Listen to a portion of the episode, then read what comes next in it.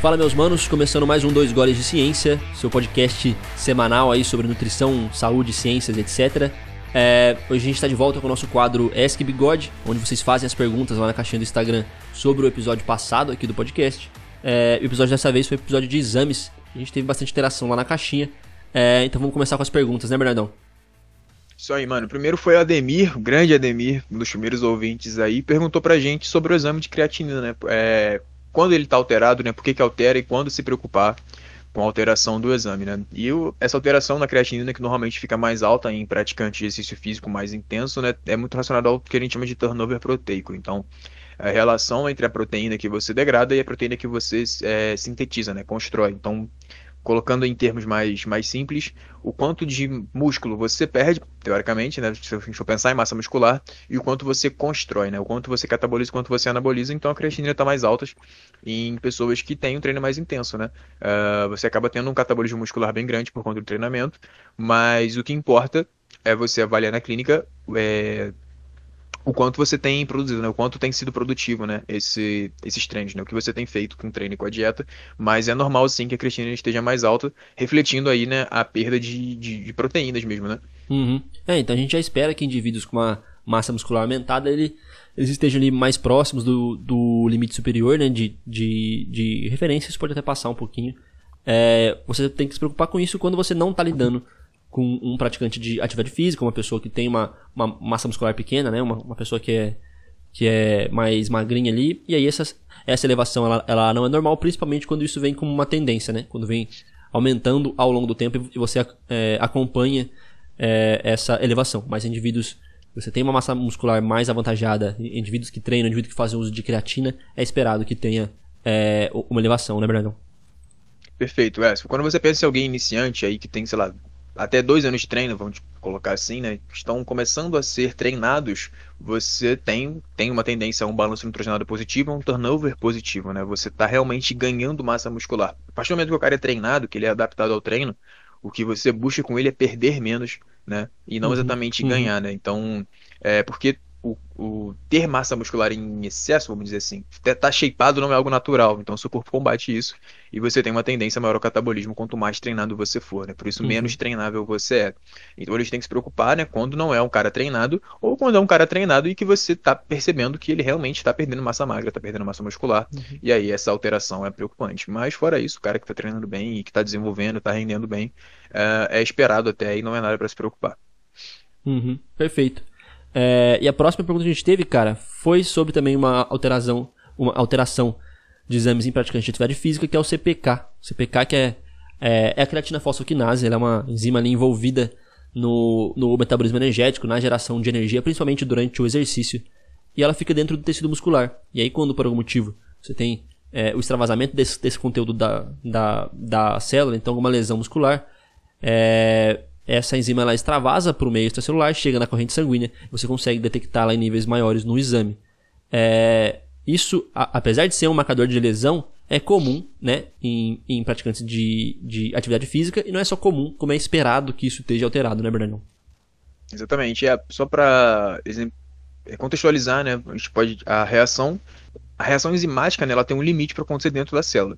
Então você vai recrutando enzimas e elas vão indo para a célula para fazer o trabalho delas. Só que elas têm um limite de entrada e de trabalho ali. Então boa parte dessas enzimas vão ficar na corrente sanguínea, é aí que você detecta no exame. Então, quanto mais uh, alterado você estiver no exame, quanto mais alto, maior o recrutamento que está tendo ali para aquele tecido. A CPK, o pessoal se preocupa muito porque é um exame utilizado para você perceber dano cardíaco, por exemplo. Se você pegar um idoso que está com a CPK alta e não treina, é preocupante. Provavelmente ele tem alguma lesão cardiovascular ali. Quando você fala de alguém que treina e tem uma CPK acima de 1.400 ali, sendo que a referência, se eu não me engano, é 300, né, Lucas? Eu uhum, é 294, se não me engano, Palme. Isso, é perto de 300 ali. Se você pegar ali 1.800, é, tem um parceiro meu agora que me mandou, tá com 3.000, mas o cara tem 110 quilos e 10 de BF. Então, assim, é, é esperado, uhum. é explicável porque esse CPK dele está mais alterado. Então, inclusive, é algo que se utiliza na clínica às vezes para você avaliar o nível de treinamento do teu paciente, né? Uh, óbvio que sempre avaliando a clínica e uh, sempre que possível ter um cardiologista acompanhando, porque Uh, às vezes pode ser algo preocupante, mas normalmente em pessoas jovens, sem clínica, sem histórico, é, não é. E uma CPK mais alta pode ser um bom sinal de que esse cara tá treinando bem, ou até que tá treinando em excesso e você precisa uhum. ver é, o que você vai fazer com isso. Uhum. É, inclusive o CPK na clínica ele serve como indicador ali para ver se o seu paciente tá ou não realmente fazendo o treino que ele tá falando que tá fazendo, né?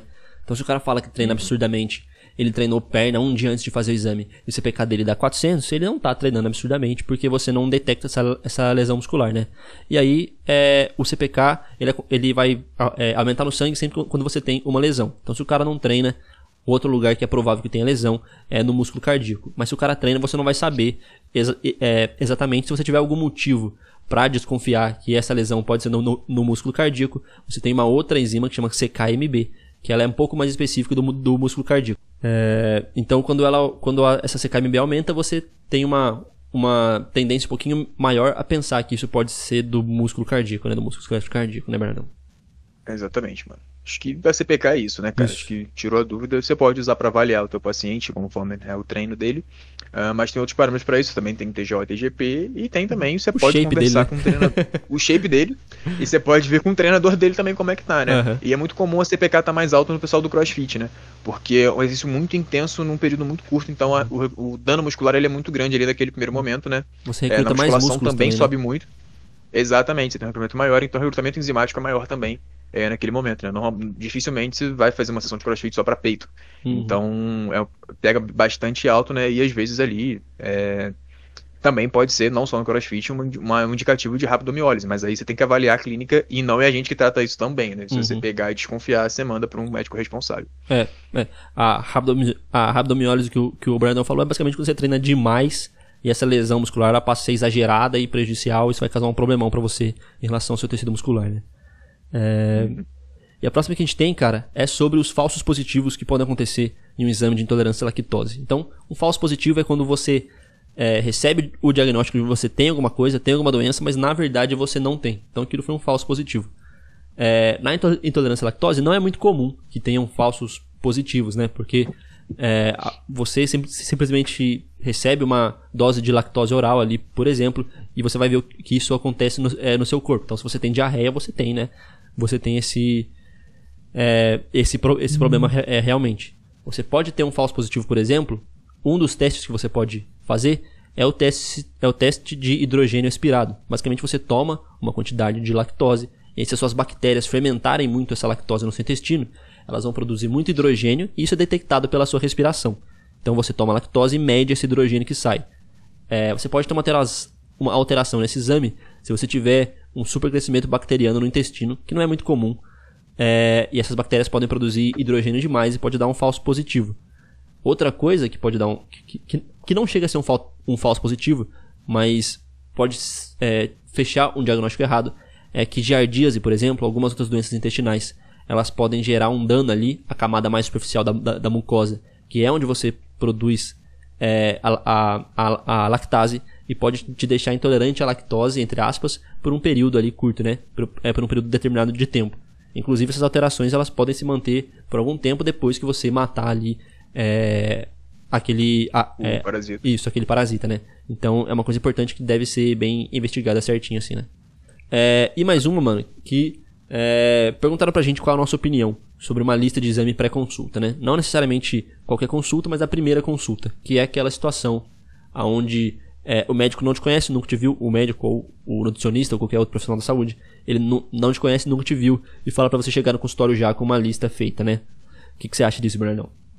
Cara, mano, eu acho assim, se o cara chegar para você, é, for te procurar, falar assim, cara, eu tenho, sei lá, síndrome do intestino irritável, uhum. síndrome de Crohn, eu tenho, é, sei lá, alguma condição prévia que exija um acompanhamento, você pode pedir para ele os últimos exames que ele fez ou uhum. até pode pedir algum ali que você ache coerente para aquele caso, mas para a maioria das pessoas que procuram um nutricionista, que são pessoas querendo emagrecer ou ganhar massa muscular, enfim, estética, uh, não é necessário, porque não, não, não, faz sentido, ainda mais o pessoal que tem uma lista pronta para todos os pacientes, né? Ah, todo paciente tem que chegar para mim com cortisol, com teste genético, com não sei o quê. É, não é necessário, a clínica está aí para você avaliar esse tipo de coisa e para não submeter o paciente a procedimentos que ele não precisa. Então, Uh, sendo uma condição crônica que necessite um acompanhamento maior, acho coerente um exame uhum. ou outro, né? Alguns exames ali que são de rotina daquela condição. Agora, pro resto dos casos, cara, é totalmente desnecessário. É. Cara, é, basicamente a gente tem ali alguns nutricionistas que gostam de mandar um questionário um pouquinho maior antes da, da, primeira consulta, então seja pela conversa no telefone ou manda alguma coisa via e-mail e tal, e o paciente já responde algumas coisas ali. É, então, às vezes ele já fala, ah, eu sou pré-diabético, eu tenho diabetes, eu tomo tal remédio e tal. E nisso aí dá pra você ter uma ideia muito boa do, se você precisa acompanhar, por exemplo, a hemoglobina glicada, sei lá, do cara. E aí seria interessante você ter isso na sua primeira consulta. Mas a grande maioria, né, a enorme maioria das, das, das pessoas que tem alguma doença e sabe que tem essa doença, elas já acompanham isso com exames. Então você pode pedir, ó, fez algum exame é, recente, traz aí. É, e para pessoas saudáveis, ah não, eu sou trófico, jovem, normal, não, não tenho nenhuma, nenhuma doença. É improvável que você precise acompanhar essa pessoa, essa pessoa com algum exame. E se você precisar, você vai ter que ver isso na clínica. Então é raro as situações onde, onde a gente realmente tem que pedir algum exame entre é, antes da, da primeira consulta, né? Só se o cara fala, não, eu sou diabético e faz seis anos que eu não vou no médico e agora eu tô querendo me tratar com você. Aí talvez valha a pena você pedir alguns exames, né, de, de glicemia para saber. É, isso. E a gente está falando aqui no apêndice de um consultório uhum. particular, uhum. né? É, a gente fala que a maioria das pessoas acompanha. Pessoas que têm condições de pagar um nutricionista uhum. por fora, né? No, em outro ambiente da saúde pública, a gente sabe que a realidade não é essa, né? É mais o cara que tem grana para pagar de, uhum. de consultório, ele normalmente acompanha, tem um grau de instrução maior e, enfim, acesso maior a, a, esse tipo de coisa, né? Então, é, é, isso, né? Basicamente, se o cara tiver uma condição prévia que exige acompanhamento crônico, né? E pro resto da vida, tipo a diabetes, por exemplo, ovário uhum. policístico, algo do tipo, pode ser coerente pedir um exame ou outro sim, exames de rotina, mas coisa básica. Né, o que você vai aprofundar mesmo é ali na anamnese, conhecendo o paciente e vendo qual é a uhum. demanda dele. Perfeito, Brandão. Beleza, então, cara, por hoje é isso, né? Pouquinhas perguntas, que a gente deixou tudo bem claro lá no episódio, então o pessoal não tinha muita dúvida, então isso é bom. E é isso, obrigado você que ouviu até agora. Hoje o formato é mais curtinho, né? Menorzinho, para ir quem faz um hit, por exemplo, sei lá, ou quem tem um pouquinho a louça para lavar. É, então é isso, tamo junto e obrigado. E é isso aí, meus manos. Espero que a gente tenha ajudado você na sua mini faxina aí de 10 minutos.